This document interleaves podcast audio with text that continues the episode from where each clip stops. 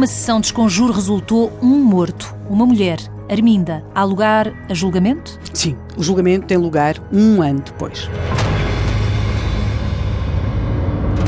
E todos lhe queriam bem.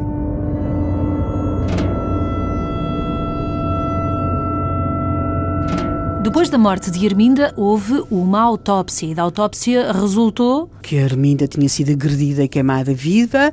Uh, resultou também que foram feitas detenções. Logo, aliás, as detenções foram logo feitas no dia seguinte, portanto, ela é morta a 25. As detenções começam logo a 26. Estamos em 1933. E 33, portanto, ela, a 26 de fevereiro de 33 já há detidos, portanto, que são alguns dos homens que estavam presentes na sessão de desconjuro eh, que teve lugar em casa de Joaquina do Couto. Aliás, um dos presos é o próprio marido de Joaquina do Couto, o António Queiroz Correia, também detido o Manuel Queiroz Correia, o Francisco Queiroz Correia, é também detido um menor, Manuel, que depois não vai a julgamento exatamente por ser menor.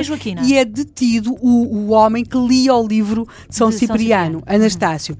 Não, Joaquina não, porque Joaquina foi declarada irresponsável. Ela é vista por dois peritos de dois hospitais diferentes, do Conde Ferreira e do Magalhães Lemos, porque depois o marido de Arminda, que estava imigrado no Brasil, vai contestar, ainda contestação, vai exatamente querer que Joaquina também fosse a tribunal. Ela acaba por não ir, porque os, os psiquiatras destes dois hospitais vão dá-la como inimputável. Em relação aos outros réus.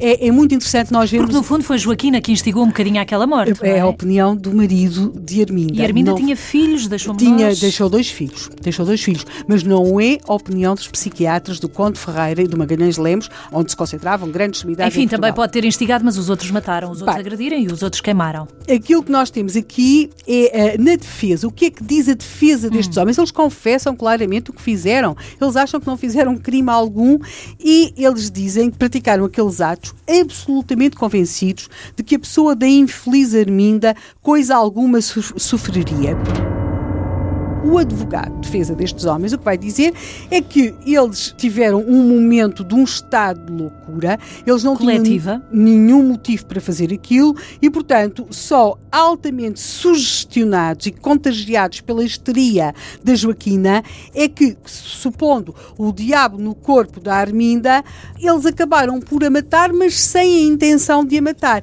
Aliás, este advogado. Tinham a intenção de a curar. E, e, tinham a intenção de a curar. Aliás, é interessante porque o advogado de defesa vai alegar coisas que a nós hoje nos pode fazer alguma confusão, nomeadamente a grande estupidez dos seus clientes. Para lá da grande Está estupidez, e estou a citar, ele vai, vai, vai também referir como circunstâncias que devem ser tomadas como atenuantes o bom comportamento anterior, o que era verdade, a espontânea confissão do crime, a, a, longa prisão preventiva, a sugestão religiosa e supersticiosa, a intenção de evitar um mal, o imperfeito conhecimento do mal do crime, a imprevidência e a pobreza. Na verdade, estes homens são todos condenados em seis anos de prisão maior, seguida de degredo por dez, à exceção portanto, como já aqui dissemos, do menor Manuel, que nem sequer chegou a ser julgado. Eles vão ser postos em liberdade 13 anos depois, no dia 6 de novembro de 1946.